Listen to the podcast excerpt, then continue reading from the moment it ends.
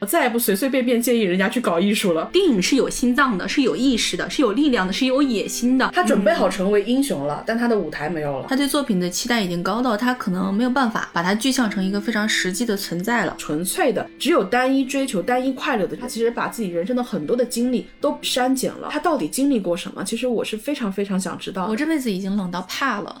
所以我完全不觉得热。乱世终究会被终结，而英雄最终只留一个阴凉的笑面。蝼蚁终究一场夙愿达成了繁衍，绵延不绝。而我已开始大脑失衡，我不想死，我想继续作画，我想继续活着。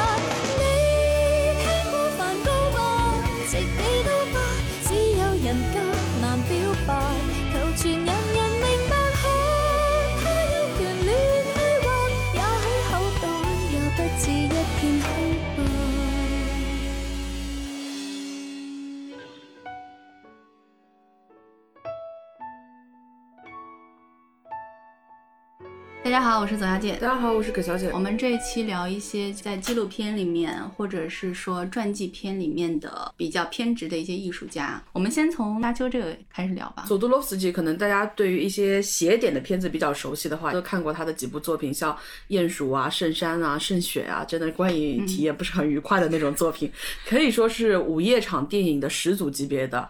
圣山其实他描述的就是一个长得很像耶稣的小偷，他在一次梦境中醒来的时候，他的一段奇幻旅程当中有非常荒诞的一些场景，比如说他突然间会爬上一栋高楼，在那个高楼里面，他被导演所扮演的就是佐杜洛夫斯基本人所扮演的一个炼金术师引导进了一个器皿当中，那个器皿呢把他的排泄物冶炼成黄金，又吸引了很多的圣徒一起苦旅迈向了一座圣山，在整个片子的最后，可能就是现在看已经很落俗的打破第四面墙，告诉大家我们。其实所有人都是这个世界的囚徒，或者说我们所追寻的圣山究竟在哪里？这个片子当时为他得到了很多的认可，然后他就从一个拍那种类似于像 B 级片这样的作品的一个导演，一下子得到了好莱坞的橄榄枝。他的好朋友也是非常优秀的一位制片人，就跟他说：“你有没有什么想拍的？我们现在可以有这样的资源。”佐德洛夫斯基特别开心，那我要拍沙丘。可能就是大家当时对沙丘是一个什么样的概念都不了解，所以。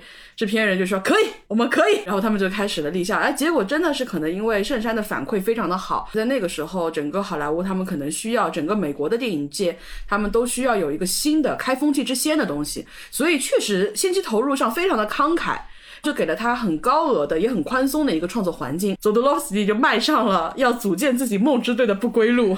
啊，他这个团队真的很棒，因为他的整个想法真的非常的，你可以说他天马行空，你又可以说他惊世骇俗，就导致他好像是各个平行空间反复堆叠在一起的，他所有的通道都是纵横交错的，他就很难向他的团队去交代说，因为他以前做一个小制作的时候，他不需要去交代这些东西，但是当他要做一个大体量的作品的时候，他需要向团队的每一个人去传达我到底在说什么，他就觉得这件事情很辛苦，他找到了一个非常省力的方式，他找到了一个极其优秀的漫画家，把人家骗过来画分镜，画的那个分镜非常。漂亮，而且这一个故事版优质到什么程度？我们这个纪录片直接用这个故事版的素材给他做了一段那个视频，就是他想要的那个长镜头的视频。你在后面你看到很多科幻电影，他们开头的那种长镜头的感觉，其实都是承袭了他最开始的这个设计。如果说我们找一个对标的参照物的话，有段时间大家都喜欢看国内导演的那些分镜嘛，大家认为最精致的就是徐克。基本上是达到了港漫可以直接出版的程度了，差不多。当时莫比乌斯帮他画的，就类似于像这种，他很会 PUA 人，他不只是说这个漫画家，还有就是。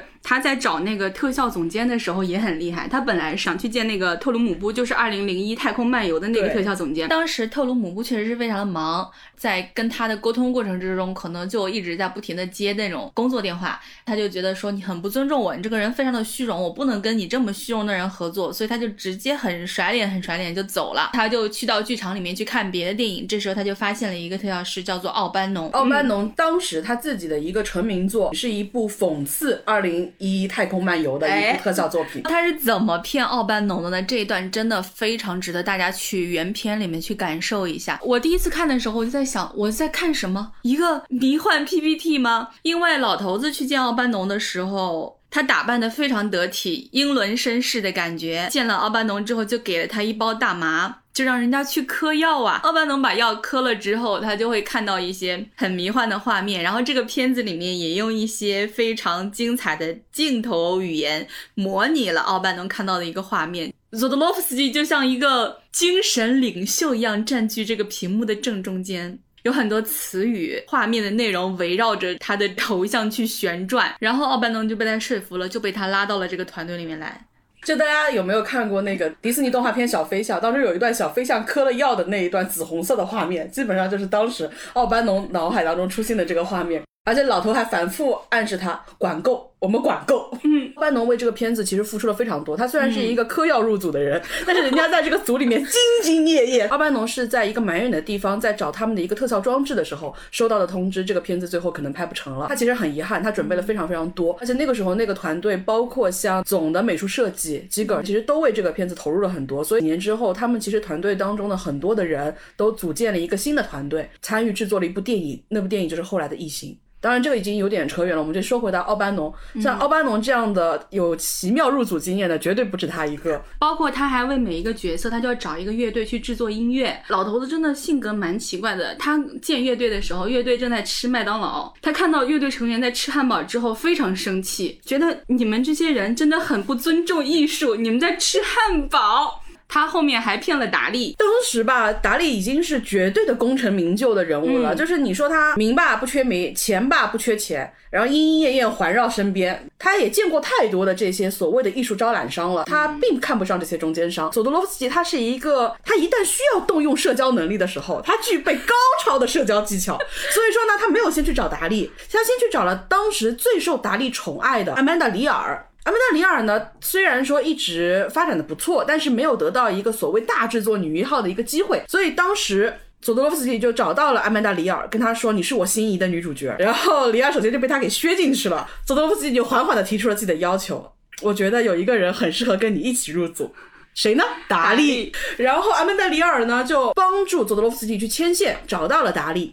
达利一开始呢没有同意，达利呢要抬抬身价，达利呢在另外一个城市召集了自己一众好友，弄出了一个耶稣最后晚餐的气场，盛情邀请了佐德洛夫斯基到他对面，跟他开始了一段非常形而上的谈话。他说他有一个经历是跟毕加索一起在沙漠里面发现了一只表。他就问佐德洛夫斯基说：“你有没有同样的经历？”这个时候，老头子脑子就开始迅速的旋，迅速的旋转。他就想说：“我不能说我捡到过，这样会显得我很虚荣；我也不能说我没捡过，这样会显得我很穷。我既不能赢达利，嗯，我也不能输给达利。”嗯，他说的是：“我没有在沙漠里面捡到过表，但是我曾经丢过很多的表。”这句话一下子就把达利给说服了，然后达利就说：“好，我要来演，但是我要很多钱，我要成为最贵的演员。”这个时候，他们又采用了一个非常聪明的方式，当时是制片人吧。听到这个要求，我就觉得说，你一个小时要十万美元这样的一个薪酬，其实你要拍摄的话，你也不可能说一个小时之内就给我拍摄完。其实它是很高的一个要求。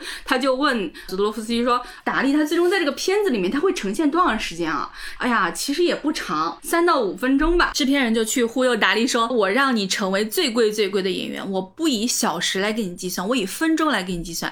成片里面你出现一分钟，我就给你十万美元。”当时达利听了之后就很高兴。就说啊，一分钟十万美元，那我肯定是这个世界上最贵的演员了。他就立刻答应了，他就说好，我来演。对，所以就是很有意思的一件事情。而且他选达利是真的是对的。你想象一下，他那种戏剧感，包括就是说他有另外一个角色，肥胖臃肿的一个男角，在那个时候他其实看中的就是非常有名的一位导演，就是公民凯恩的导演奥逊威尔斯。而那个时候呢，奥逊已经是变成奥胖了。佐德洛夫斯基呢，就是去打探了一下奥逊大概常去的几个餐厅。他就专门去蹲守他，终于蹲到了，他就跟奥逊去谈了很多很多会让他心动的条件，然后最后的临门一脚，我们把这个餐厅给你包下来，专门为你做菜，我可以，我可以。他很敏感的发现，用什么样的方法能把他想要的这些人拉过来？对他很能切中要害的，嗯，包括他拉来的音乐制作团队里面有很多像迷幻摇滚的重金属乐队，都是鼻祖级的人物，甚至滚石乐队当时也有人在参与他的这些音乐上的制作。当然还有那个吉格。如果大家喜欢我们那一期巨大沉默物体和我们那一期中世纪怪物的话，你一定要去看看他的作品。他为沙丘制作的那一个哈空能的城堡，哈空能城堡，哈空能城堡，它其实是把整个男爵的形象。外形，对。对，而且在设计上面是完全具备实用功能性的。你外部飞船进入到这个城堡的时候嘛，它是这个肥胖臃肿的男爵张开了自己的嘴巴，缓缓的吐露出自己的舌头，你的飞船就会降落在这个跑道上面，它在像青蛙一样卷起这个跑道，你就被它囊入了腹中，而且你能感觉到杰克尔他对这个设计的喜欢，他一直到后来的普罗米修斯的时候，他们又拿出来做了非常多的概念化的延伸。就你可以想象，如果说沙丘它真的是一个庞大的沙丘的话，他们都抓了一把沙子，这些沙粒在后来的太阳的折射之下，他们有自己的光芒，但是这些沙粒的遗憾就在于他们永远没有办法再汇聚成那个时候的沙丘了。他们当时还遇到了一个很大的困难，就是好莱坞同意拍这部电影，但是我要换导演。你想，他前期我们刚说的这些，不断的去招揽这些人员，其实就花了非常非常多的钱了，以至于他们真的要开始开拍的时候，他们竟然又要去问制片厂要钱了。在那个时候，其实制片厂就已经被触到了逆鳞。那后来的话，哥伦比亚还是派拉蒙，他们其实对这个项目是抱予支持的。他们提出的唯一一个要求就是我要换掉导演，因为导演太不可控了。导演一直在提出很多天马行空的，就我要干这个，我要干那个，我要干那个。但是对于实际上怎么样去操作，他们。又好像我不能够从你的表述当中看到一个非常具象的方向。就比如说陈凯歌零八年去应聘 北京奥运会的开幕式的时候，他上去就朗读一首诗，那就只能请你回去了吗？作为出钱的人，他们要的就是可控，你要有一个实际的数字，我能够变成一个什么样实际的样子。所以最后这个项目就搁浅了。一九八四年的时候又拍了一个沙丘的版本，这个版本跟佐多夫斯基完全没有任何的关联。佐多罗夫斯基那套班底里面的所有的设计基本上也没有沿用到这个版本里面去。但不管怎么样，你看到有一个导演。去拍了你当时没有能够拍成的那部片子。你心里肯定会有点那个嘛。泽洛夫斯基是一个对于表达很真诚的一个人。有人去邀请他看这部电影的时候嘛，他其实不想去看，我心脏不好。这个东西万一人我没有拍成，人家拍的很好，对，就但是最后他对于沙丘的好奇跟喜爱，还是让他说服了自己。他走进了剧院去看了这一版本的沙丘的一个首映。他在看的过程之中，发现这个片子很烂之后，他心情愉悦，而且把他整个心情坦荡的体现在了摄像机面前。整个纪录片在过程当中，他其实用了非常大的笔墨去回溯了整个剧组怎么样一步步建立起来，包括他的儿子都已经开始去进行武术训练了，是抱有一种我即将加入到一段传奇的那种澎湃跟兴奋之中的。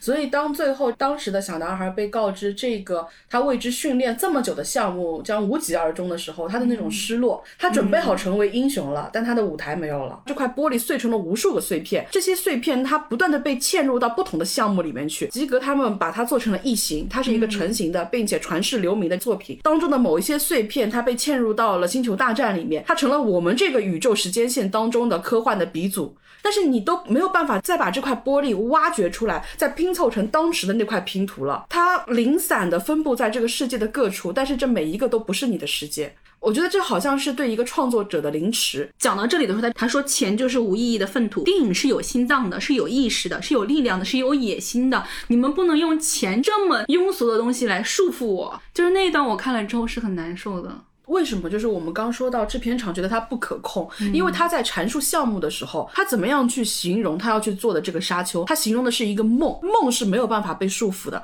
梦是没有办法被具象的。一旦被具象，它就不是梦了。因为他在描述自己当时为什么想做这个项目的时候，说他感觉自己好像在坐牢，他的自我意识和智力受到了束缚，他需要有一个作品，就好像他完成了这个作品之后，他身上的束缚。会被解开，他其实赋予了这个作品很高的要求和期待，他对作品的期待已经高到他可能没有办法把它具象成一个非常实际的存在了。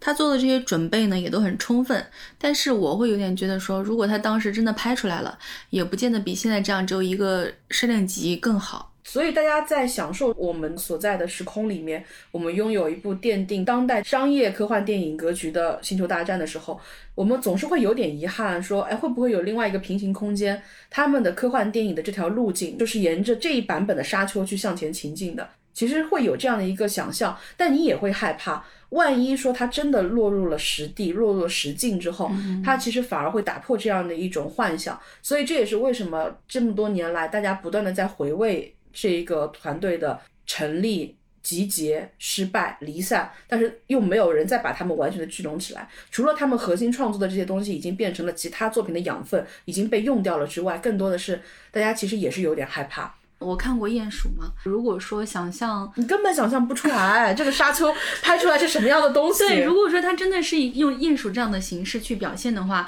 它可能会崩坏掉我现在对于沙丘的非常完美的，真的也是就像他自己形容的一样梦一样的这种想象。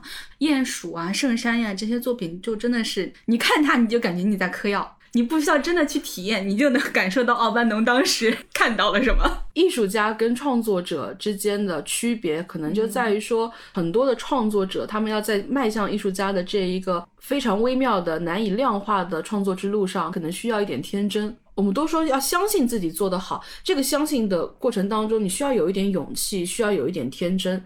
你有这样的状态，你才是一个非常诚恳的、具备艺术家潜质的创作者。他的个人魅力，他的这种想象和他的这种天真。是他能够真的集结起这样一个团队的很必要的东西。对，这个团队里面所有人其实都是有一点点跟他相像，对梦有偏执的人。老头儿自己在说整个片子最后的时候，你真的会被打动到。就是你经过一段非常波澜壮阔的太空史诗之后，当那个英雄倒下的时候，所有人就好像突然之间都变成那个英雄，所有人都说：“我就是保罗，我就是保罗。”这一幕也是我看了之后感觉很触动，就是你能够感受到老头子心中的那种磅礴的英雄主义。这个镜头结束之后，他就把整个镜头向上拉伸。他的设计是这个茫茫宇宙当中，我们都曾经具象为这样的一种光荣的梦想。我看到过一个描述，就是说整个沙丘的这个项目最终的一个瓦解。他就是说，乱世终究会被终结，而英雄最终只留一个阴凉的笑面。蝼蚁终究一场夙愿。达成了繁衍，绵延不绝。对于创作者来说，就是他们跟我们不一样。我们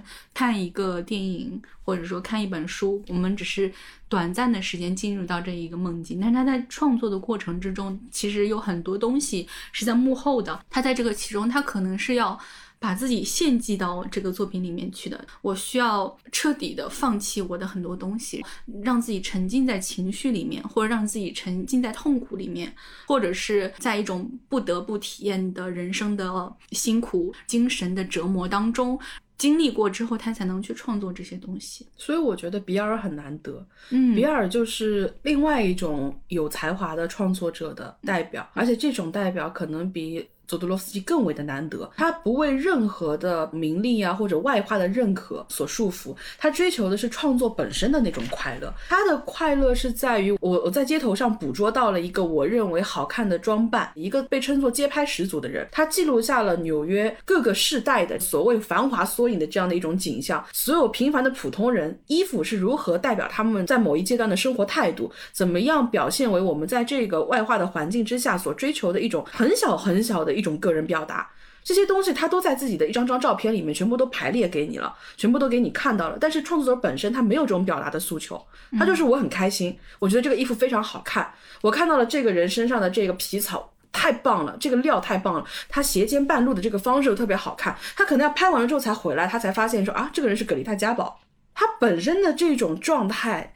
就让你觉得特别的羡慕，这是太难得的一种了。就是我们经常会陷入到我们需要这个创作是有所回报的，所以当一个人他可以一辈子不求回报的时候，你觉得精神非常富足，因为他住在一个卡内基音乐厅的一个非常小、非常小的小阁楼里面，他那个房间里面放满了文件柜和一张小小的单人床，文件柜里面放着他所有这些年来拍的照片。包括后面他们当时住在这个音乐厅里面的有一些艺术家都要被赶出这个音乐厅的时候，别人跟他说：“我会给你一个公寓，有厕所，有厨房。”他说：“我不要厕所跟厨房，我只关心我的这个房间里面有没有足够的空间去放我这些文件柜。”他有一辆自行车，他每天就骑着这辆自行车在马路上穿梭到各处去拍那一些人。他每天回到他住的这个音乐厅里面，他会把自行车竖着下到一个应该是工具间一样的地方。他的自行车还经常被偷，他不要钱。他当时有跟他一个朋友供稿嘛，当时他朋友就给他说：“我要给你支票。”寄过来之后他就撕掉，第二张又撕掉，他就说：“我不要你的钱，我要了你的钱之后，我拿人手短就会被你限制。”然后他一直也是给这个《纽约时报》供稿嘛，你会发现这个老头子真的是油盐不进，他不要任何的东西。他去那些宴会上面见到的全是名人，食物也都是非常好的。别人问他你要吃什么吗？不吃不吃，什么不要给我，不要拦着我拍照。他会去拍当季的展示这些服装的模特，他也会去街头上拍同一件衣服穿在普通人身上是什么样子。当时他曾经给一个呃也是时尚的杂志供稿。但他后来就决定，我不会再给你供稿了。原因是他认为这个杂志嘲弄那些穿这些衣服的普通人。他拍了两组照片，T 台上的模特，他们穿着肯定是很好看的。但是也有一些普通人，他们穿着可能没有那么好看，但是他们非常的活泼。他不会觉得说人与人之间有任何的差别，这件衣服就是应该模特来穿。那个杂志当时就做了一个非常低劣的对比，用以嘲弄那些穿这些漂亮衣服的普通人。因为他经常去拍摄，所以他对于那些衣服是很敏感的。他如果发现有人抄袭，他也会很直接的把那个图摆在一起，告诉大家说这个设计师抄袭，也不怕得罪人，因为他没有什么对人毫无所求，所以说他什么都不畏惧。包括这个电影啊，制作完了之后，首映会嘛，嗯邀请他去，他也没有看完。他又骑着他自行车去拍别的东西去了，就他很忙。他那天晚上还有两个活动要赶。对他很忙，他没有那么多时间。我要看完你这部拍摄我的电影。这个纪录片团队是两个年轻的小伙子嘛，他们也是蹬着自行车，经年累月跟着老头在街上扫街，而且他们用了很长的时间，用了八年去说服他去拍这样的一个片子。在那之后呢，除了我为比尔着身装之外，大概在二零一八年的时候，也有另外一部是一部纪录片形式的，在那个当中他有自己的一些访谈，可能也有聊。我觉得很好奇。的是，因为老爷子二零一六年的时候已经去世了嘛，他去世的时候其实是带走了自己一生的故事，袒露给你的就只有那么一些。你明显能感觉到，比如说在纪录片的最后，当别人问及他一生的经历的时候，问到他早年的一些经历的时候，他笑一笑没有回答，对方就问了下一个问题，而就在这个时候，老爷子突然间哭了。从那个哭的当中，你知道那个故事已经是经年累月的嵌合在他的体内，他也放弃了把这个故事再次袒露给外人的、袒露给所有人的想法了。因为他早年是哈佛的高材生，然后他从哈佛申请退学，有自己的一段经历，后来成为了一位制帽师。因为制帽它其实是跟高端成衣相对关联的。那么后来随着整个服装进入到简约跟潮流化之后，定帽的人就越来越少了，所以他可能又逐步逐步开始成为一个专栏作家，慢慢开始尝试说，哦，原来照片的形式是更适合我的，才慢慢变成了后来这个样子。而且早年他其实穿着是很洋气的一个人，他也穿很繁复的衣服，但是到后来呢，他就变成了一个有。自己固定打扮的，他把所有的这种浮化上的外在的追求，不断不断的做减法，他把自己变成了一个很单纯、很纯粹的，只有单一追求、单一快乐的人。他在自己人生不断做减法的过程当中，他其实把自己人生的很多的经历都删减了。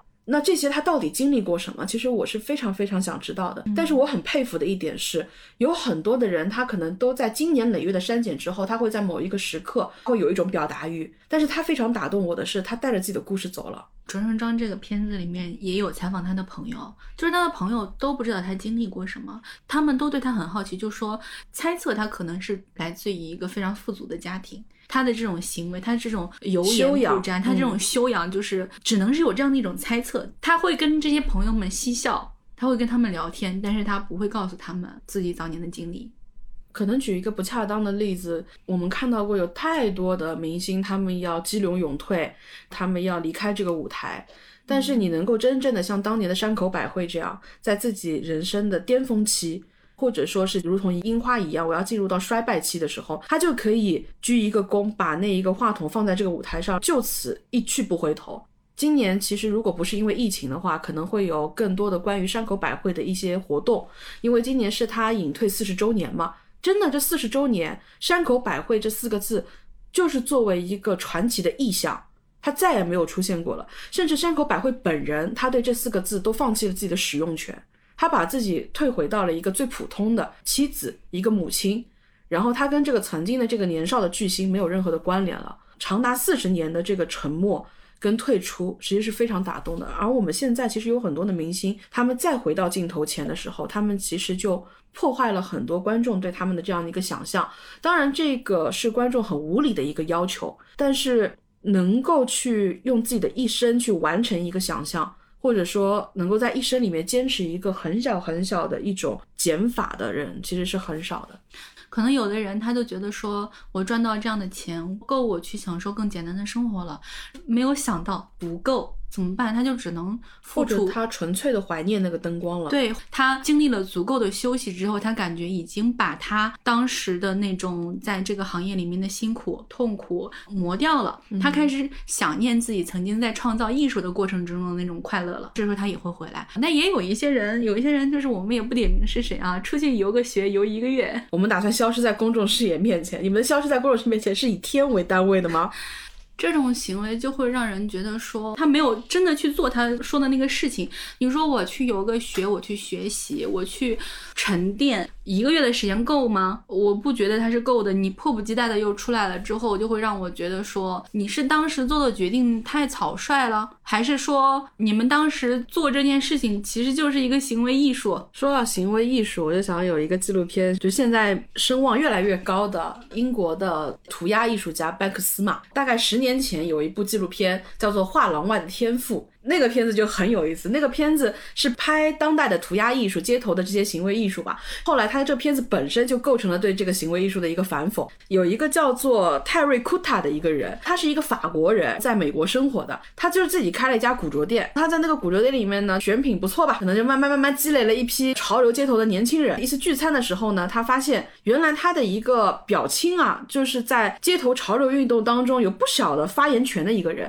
正好呢，他自己一直喜欢拿着。小摄像机去拍各种家庭录像，因为他其实内心有一个遗憾，他是自己一个大家族里面的一个最小的孩子，所以他们家里面发生任何的事情，其实在他小时候都不会跟他去交代，所以他妈妈去世的时候也没有跟他说，是等到他妈妈去世之后，他的家里人才跟他说，原来你的母亲生了很重的病，他在很长的时间里面可能在跟病魔在鏖战，他就觉得说，为什么我是完全不知道的？童年的这种创伤就会导致他之后认为他生活的每一个经历、每一个片段，他都一定要用影像记录下来。他要有一个确实的、可把握住的东西，让我知道说我在经历那个时刻。所以他到后面他就有点魔怔的是，他家里可能有一个大的储物柜，全部都放着这种录像带，但是他从来不会去看，他也不会认真编号，这给他后来的工作埋下了很大的隐患。他就想说拍的那一刻，后来这种赤诚吧，感动了他的那个做艺术的表情，跟他说你是不是很想拍我们的这种活动啊？他说是的，他就每天晚上跟着这些人在各种街头鼠窜，跑不动的话就直接拿一个喷对着那个地铁，然后地铁啪走过去，他们就自动画完了，反正就很开心的过了这样一段时间之后。他就慢慢慢慢融入到那个群体里面去了。他的那个表亲正好在创作一个外星人入侵地球的一个系列，叫做《外空侵入者联盟》，现在也是在街头艺术上面非常高的口碑的一个作品，就是画很多的那种小外星人，用陶瓷画成那种马赛克的小外星人，把这个贴在街头的各个角落，就好像外星人那种隐秘的联盟标志一样的。他们有一次在街头画的时候，正好被警方看到了，然后警方他说你不要在这边乱涂乱画，然后他说这是艺术，警方说啊行，我知道这是艺术，你不要在这边乱涂乱画。他说：“你知道外星人入侵地球吗？”我知道外星人入侵地球，你不要乱涂乱画，就很快乐的过了一段这样的时光。因为他们自己画的时候，其实对于有这样的一个人拍，首先满足了他们一种被拍的欲望，因为他们其实一直在黑暗当中。最关键的是什么？库塔在拍的时候，顺便可以给他们望风，就达成了一种非常好的商业合作。后面库塔就觉得说，我差不多已经摸清你们所有的人的套路了，我已经达到了你们行业当中的一个枢纽站的存在了。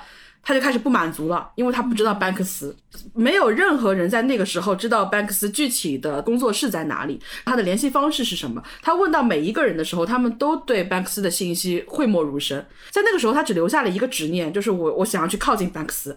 后来呢，班克斯正好是有一次要到洛杉矶，库塔在这个时候展现了他一个非常重要的、无可替代的功能，因为他跟过太多的街头艺术家了，他知道洛杉矶在哪里有非常适合喷涂的墙，然后就有人向班克斯推荐了这个地方向。导班克斯就觉得这个功能很实在呀，然后就主动联系了。有一天晚上，库塔就接到了一个电话，跟他说我是班克斯。库塔在确认他是班克斯，噔噔噔噔，骑着这个自己的小破车就去了。确实给班克斯推荐了几个他非常心仪的喷涂的场地。哎，班克斯觉得说不错嘛，我们就可以合作。然后也是很难得的开放了自己的工作的场地，让他去拍这些东西。让他放下心防的是什么？他们有一次，那个也是蛮有名的一个行为艺术了。班克斯他要去复刻关岛监狱，因为那段时间有虐囚的新闻嘛。他把一个充气的假人放到了迪士尼那个类似于像那个小矿车，小矿车在经过的时候会反复看到一个关岛监狱里面被虐待的囚犯。在转了几圈之后，迪士尼终于反应过来了，开始去找他们这些人嘛。然后班克斯因为是在远处，他的目标性不是那么大，但是库塔呢，他是拿着一个摄像机对着那个在拍，所以库塔就被抓住了。当时那个迪士尼的工作人员不知道是没有经验还是怎么样，因为库塔里面拍了很多这样的录像嘛，工作人员就说你在拍什么？库塔就说那个我我给你打开，你看我没有在拍，我给你打开，他就把那个相机打开来，按到了播放键，打播放键的时候顺便连按了两个按钮，搁到了删除界面，删除了自己拍的所有的影像。他跟对方说，你看我什么都没有拍。正好这时候班克斯很担心他嘛，班克斯就打电话进来了。库塔就跟他说：“哦，放心放心啊，我马上就回去了。孩子还好吧？你告诉孩子我马上就回去了。”然后巴克斯马上就给到说他被抓了嘛。经此一役，巴克斯就向他彻底敞开了怀抱。包括之后他们要做一些艺术展陈的时候嘛，整个都放开了让他去拍。他还进到了巴克斯的工作室里面去，巴克斯还向他阐述了自己的一些艺术表达。巴克斯的展览非常非常的出彩嘛，那个时候引起了舆论非常大的关注。当时呢，他的一些细部的创作，其实在一些分寸上面引起了很大的争议，比如说。说他给整个活生生的大象涂上了儿童用的彩绘，虽然这个颜料本身是具有环保性质的，但是动物保护者来说也认为是不人道的一件事情。诸如此类，引起了很多的分寸上的艺术上的争议。那么那个时候，班克斯就想到了库塔拍的那些素材了，正好借由这样的关注度，库塔拍了那么多的素材，那差不多你可以剪辑了呀，朋友。你告诉大家，街头的所谓的潮流艺术、行为艺术究竟是什么？这是一个很好的方式啊。然后他回去把自己的这些所有的没有编号的素材，他打开了一个剪辑软件，把这些素材东挑一段放进去，西挑一段放进去，觉得自己特别的天才。我剪完了，内容丰富，效果炫目。班克斯是怎么样描述他们当时一票人看到这个东西的效果的呢？就是我在一个短时间之内拿着一个遥控器，连续割了九百个频道。班克斯说：“我第一次对一个画面无言以对。”当一个人特别兴致勃勃地向我展示他的作品的时候，我跟他说这个作品不堪入目，真的是一件太伤人的事情了。所以当时库塔问我。怎么看他的这个作品的时候，我只能跟他说：“兄弟，不如你去搞艺术吧。”他就把自己所有的房产抵押变卖了，然后去把自己打造成了第二个班克斯。他想去学那个现代波普艺术，他把所有的照片进行了各种元素的拼贴，完全没有任何的创作逻辑。学班克斯他们的样子，拿出各种彩绘屏，画上各种各样的颜色，在那个工作椅带滑轮的拖着他来回逛，来回逛。他自己拿着一个喷绘，哐这样子画过去，他就完成了两百个完全不同的艺术创作。完全不懂，但是呢，整个人创作的乐此不疲，以至于班克斯觉得我们要不要叫一帮哥们儿去帮帮他？所以他们每个人都动用了自己的一些艺术的积累，去帮助他完成了一个初步的创作。你会发现，库塔其实是完全不懂的。他认为我只要在这个街头的各个角落贴上我的大头像，我就代表是某种意见的表达了。他用这种无限接近的形式去表达，甚至没有任何表达的这种内容，你就觉得他距离崩坏只有一步的时候。他获得了极大的成功，他的整个首展本身只要办三天，结果办了两个月，他的这个展览拍品卖到了大概一百万美元的价格。他获得了艺术上、现代商业上最大的成功。后来就是有一个采访嘛，然后就问 Banks 如何看待库塔。Banks 说：“我再也不随随便便建议人家去搞艺术了。”整个片子的最后就是库塔特别自信的对着一面墙喷出了一段标语。那个墙呢，在一个废墟上面，一个垃圾场里面，然后后面的一个铲子把那个墙给铲倒了。但是库塔开开心心就走了。整个故事非常有意思的，因为它原本是一个关于 Banks 的纪录片，但是它后面它的主角其实更像是库塔。库塔特别开心的进入。入到的艺术创作当中，并且他终其一生认为自己是一个天赋充沛的艺术家。I don't know what it means, Terry's huge success and arrival in the art world. I mean, maybe Terry was a genius all along. Maybe he got a bit lucky.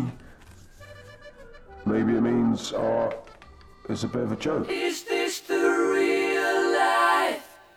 Is this just fantasy? Caught in landslide, no escape from reality. 之所以想聊这一期，是因为我看了一个电影叫《我想藏起来》，又由这个电影呢联想到了好几部其他的影片。有一个影片叫《花落花开》，呃，我想藏起来和《花落花开》这两部，它其实是属于传记片，它是电影，讲的都是关于一位有精神问题的画家的传记性质的故事。《花落花开》讲的是朴素派女画家萨赫芬，她很擅长画花朵和植物。在她成为一个画家之前，她是一个佣人、钟点工。他长得不是很好看，体态很臃肿，说话相对而言也比较粗鄙，走路的姿势也比较难看，形象就有一点点像那个倒牛奶的女佣人里面的那个佣人。白天他在别人家里面做清洁，晚上他就会自己用猪血、泥土、植物等东西调和成颜料去进行作画。机缘巧合，他的画被一个很有名的收藏家威廉伍德发现了。威廉伍德是一个很有眼光的收藏家，他曾经发现和支持过毕加索。当时威廉伍德就买下了萨芬手里所有的画，并且告诉他：“你一定要继续画，你一定要继续画。”甚至还想为他办一次画展。但是当时正好赶上一战嘛，大家就离散了。再次见面已经是十几年之后。萨芬其实一直穷困潦倒，但是他没有放弃过画画。伍德就用自己的能力迅速帮助萨芬成名了。在成名之后，他就开始他的无尽的挥霍，挥霍钱财，购买很多昂贵的物品、昂贵的颜料，还给自己买了一套婚纱。他可能也有一点点想得到伍德的爱情，但是好像他的好运气总是有实现的。没过几年就赶上了经济危机，伍德这时候自身又难保，就更别说去支撑萨格芬的画展了。萨格芬也没有办法去经历这样的打击，精神状况就出了一些问题。他给自己穿上婚纱，很神经质的在街上奔跑，给邻居送银器。这是一种关于爱的意象，但我觉得这种爱都不是我们通常概念里面所说的那种爱情。伍德。赏识他，认可他，这对他来说是十分珍贵的。而他之所以这么珍惜，是因为在他的成长过程里面，能够给予他这种认可的人其实不多。在我想藏起来最开头是一个非常点题，也乍一看有一点吓人的一个画面，就是电影的主人公安东尼奥·利加波尔藏在一块黑色的布料里面，他只留了一只眼睛在外面。他听到声音或者看到有人走过来，就会去把那个洞关起来，然后再小心翼翼地露出一条小缝去观察。在影片最开始的部分呢，导演用了一种看起来时序混乱，就有点类似于那种精神病患者呃跳跃的思维方式的剪辑方式，让人们很迅速的了解到了安东尼奥的前半生。他的家人去世之后，他被一户没有孩子的人家收养了，但是他养父母对他并不是很好，只因为抚养他可以领取到一些费用。他的母亲曾经告诉他，他脑袋里面有一个恶魔，只要让恶魔出来就好了。所以在安东尼奥长大之后很久很久以后，他遇到问题的时候，他还是会下意识的去砸自己的脑袋。甚至把自己搞得头破血流，他的学校老师也嘲笑啊，嘲笑他，惩罚他。他在一种很孤独、很惊恐的环境里面度过了一个十分不幸的童年。这种有童年伤痛的小孩，其实是。比较难被社会化的人，在长大的过程之中，好像自然而然的就能够学会如何去处理，如何去消化自己的情绪。但是安东尼奥自始至终他都没有经历过这种正常人的对情绪的一个驯化的过程，所以他终其一生处理情绪的方式都是那种儿童的方式，一种无法收敛、十分外放的方式，包括破坏、吼叫、焦灼的四处走动，甚至对自身以及对自己作品的毁灭性打击。他没有办法做到很圆融的、很退一步的去处理事情。就比如说，他们坐着一辆车子，载着一个狮子的雕塑要去别的城市，在半路上面那个车子没有油了，他就觉得很愤怒。他爬到车上去搬那个狮子，试图用人力搬动它，但是狮子太大了。最终，他把那个狮子的头拆了下来，扛着那个头去走路，一个人怒气冲冲的，就很像一个小孩儿。当他想达到一个什么目的的时候，他必须要达到。如果你们都不帮我，那我自己来。他也不去考虑说他自己能不能做到，就是要去做。这种执拗就是好像跟人赌气一样，你们都不帮我，你们都是坏人。他处理别人否定的方式是毁灭自身的一种方式。在他还没有成名的时候，曾经抱着自己的画在街道上试图向过路人去兜售嘛，然后他就被那种很没有礼貌也不懂艺术的人嘲讽了。嘲讽了之后，他十分愤怒。他虽然嘴上说说你们都不懂艺术，但是他还是很愤怒的把他自己的画给毁掉了。第二次是他在制作雕塑的时候，他桌面上摆了很多他的作品。这时候有人走进来说：“你的作品不适合放在美术馆展览，你只会制作动物吗？”激怒了安东尼奥。他把自己的雕塑扔到地上，透过窗户扔到河里面。第三次是他曾经在一栋房子的墙壁上画了一幅很美的画，那栋房子是他预备给他的妻子和他共同居住的。他希望能够获得一个应该是女工吧，一个其实社会地位不是很高的女人的芳心。在他被拒绝。被他喜欢的女人的母亲羞辱了之后，他又怒气冲冲的用黑色的颜料把他曾经准备的那套房子里面那个很美丽的壁画给毁掉了。在他的一生里面，他遇到过很多人，有真心待他的人，也有一边利用着他，一边也确实为他带来财富的人。在他很穷困潦倒、流浪的时候。一个冬天，有一个绅士和一个很善良的夫人给他提供了住所，提供了艺术的启蒙吧。他在那个时候其实度过了一段挺开心的时光，当地的小孩子就会围在他身边，希望他能给他们制作泥人或者小动物当玩具。他还曾经为这群小孩里面一个很漂亮的小姑娘的去世感到很痛苦、很不安。在照顾了他一段时间之后，那位很善良的夫人也不得不离开他了。他们再见面是很多年以后，安东尼奥其实已经成名了，那个夫人也老了。他在见到这个老太太的时候，摘掉了她的帽子。佝偻着腰，亲吻着太太的手，然后跪在了太太面前。他是能够分辨出谁是真的对他好的，就像他说的，他很容易就可以分辨一条好狗和一条坏狗。在他的作品被别人肯定，在他有了钱之后，他有了司机，有了小轿车，他去一个很昂贵的商店买了一件体面的大衣，但是当时是夏天，他穿着很厚的冬装大衣从店里面走出来，司机就问他说：“你不热吗？”他说。我这辈子已经冷到怕了，所以我完全不觉得热。在他的人生的末尾，他躺在一间救济院的冰冷的小床上，一个空荡的不大的冰冷的房间里面。他在做梦，梦到的还是他跟他想要结婚的女人，梦到的是他的母亲。然后他睁开眼睛，自己躺在一个非常阴暗的房间里面。在这个影片的结束，还有一段他第一人称的陈述，这段陈述也很打动人。他说：“我安东尼奥·利加波尔，无固定居所，由市政当局支付急救照顾的费用，兹请求准许永久住在瓜尔迪耶里的这间救济院里。我单身，穷困，没有房产，靠社会安全局的养老金为生。我承诺将养老金每个月七千里拉支付市府。”我也承诺留下所有个人财产，三台汽车，十二辆摩托车，鳄鱼、老鹰和苍鹭的动物标本，赠给师傅，借此还清之前的债务。而我已开始大脑失衡，我不想死，我想继续作画，我想继续活着，我想活着，我不想死。